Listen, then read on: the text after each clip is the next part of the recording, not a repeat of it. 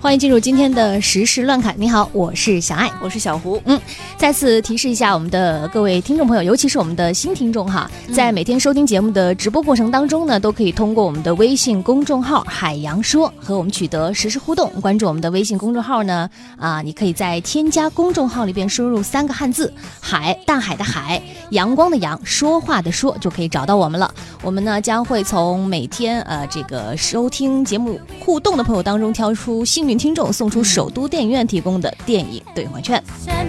进入今天的时事乱侃，来看看有哪些新闻你要了解呢？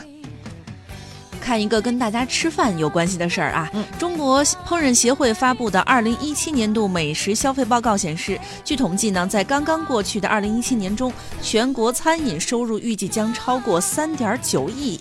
三点九万亿元，嗯，中式正餐市场是份额最高的，达到了百分之五十七，其中最受欢迎的就是火锅。我觉得通过这个数据告诉我们一个什么道理？嗯，就是你看他说了，大家努力的结果。对，最受欢迎的是火锅，对不对？。对，终于等到了这样的一天，就是我们可以自豪的宣布，嗯，在这次统计中，我们没有拖统计数据的后腿，而且我们可能是大幅领跑的那个人。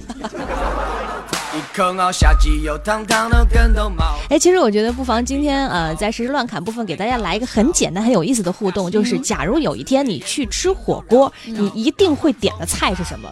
宽粉儿。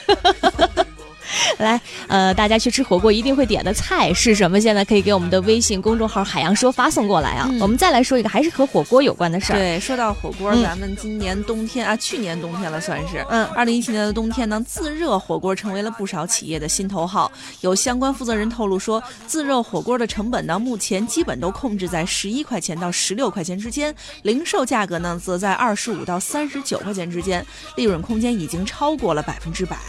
怪不得都成为了商家最喜欢的一个食品。嗯呃，也给大家来普及一下，这个自热火锅就是不用火，也不用插电，嗯由上下两层塑料盒组成，上边呢就是火锅的底料啊食材，嗯下层呢是加热包。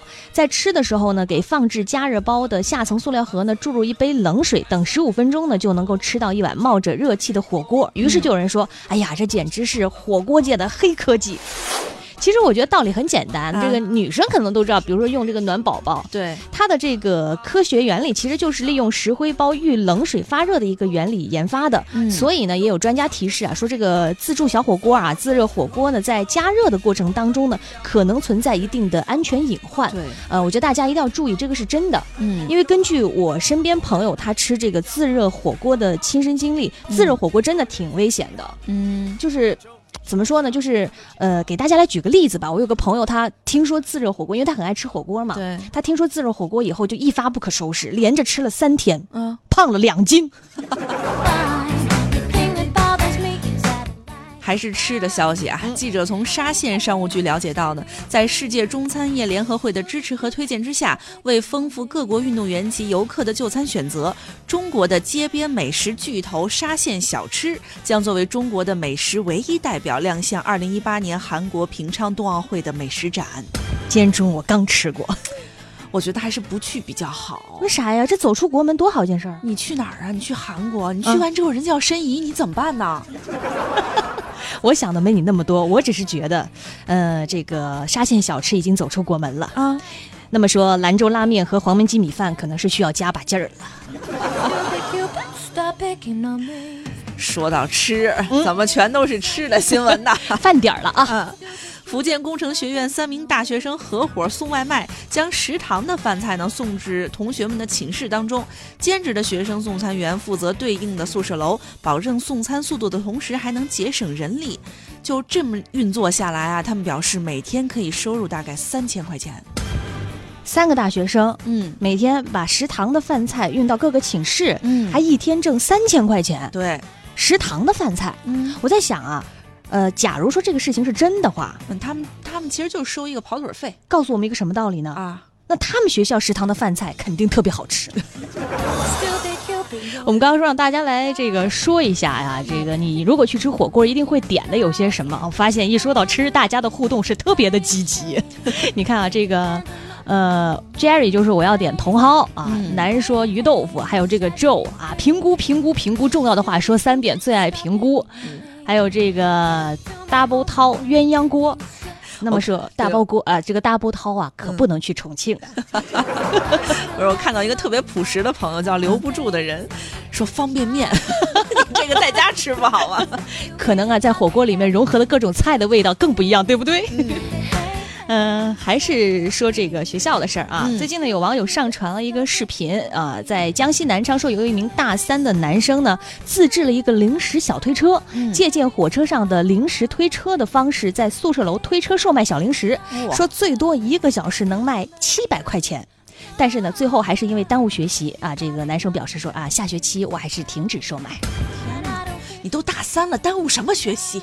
哎呀！但是呢，在这儿也提醒广大这个可能还在大学的学生朋友，不要以为说我们今天跟你说了这样的一个这个脑洞大开的推零食小推车挣钱的这个新闻，就觉得这是一条致富信息。你要知道，我觉得这名男生在宿舍推车卖零食的方法其实不大可取。呃，不太方便学校的管理。不是不是不是，因为我觉得呀，根据很多大学男生，比如说在宿舍的生活经验来说，正常情况下，你要卖零食，你得在宿舍囤一点准备卖的零食，对不对？对。然后呢，你刚推出门，就会被你的室友以迅雷不及掩耳盗铃之势吃得干干净净，而且绝对不会给你付钱。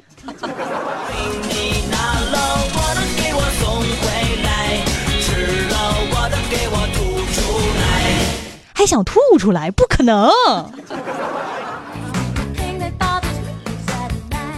再说完吃啊，咱们再看看住方面的新闻。嗯，说大家在买房的时候呢，一般都会挑选自己喜欢的景观房。对，有选择。对，最近呢，广东有业主花了上百万元买房，没想到一打开窗户，看到的却是一片露天的墓园。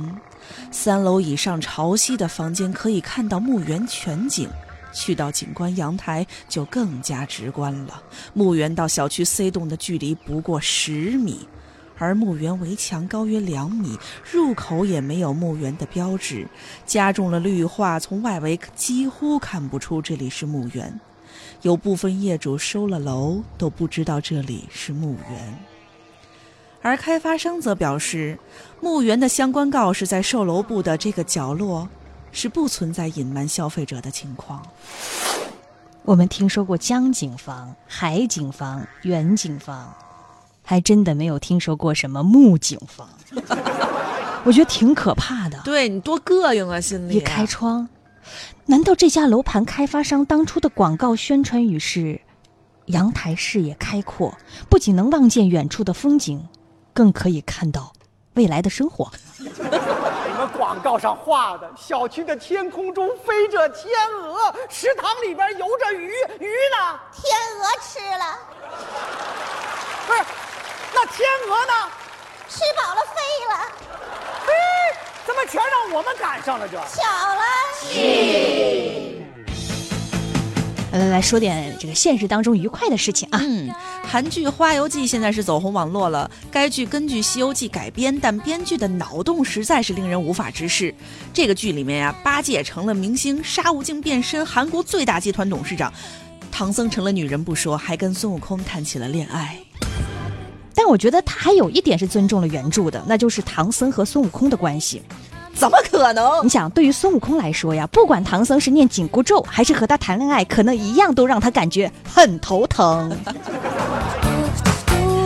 澳大利亚一项最新的研究显示，女性在孕期内的记忆力等认知能力下降，却是是普遍存在的现象。嗯，但这种现象对孕妇日常的生活影响不大。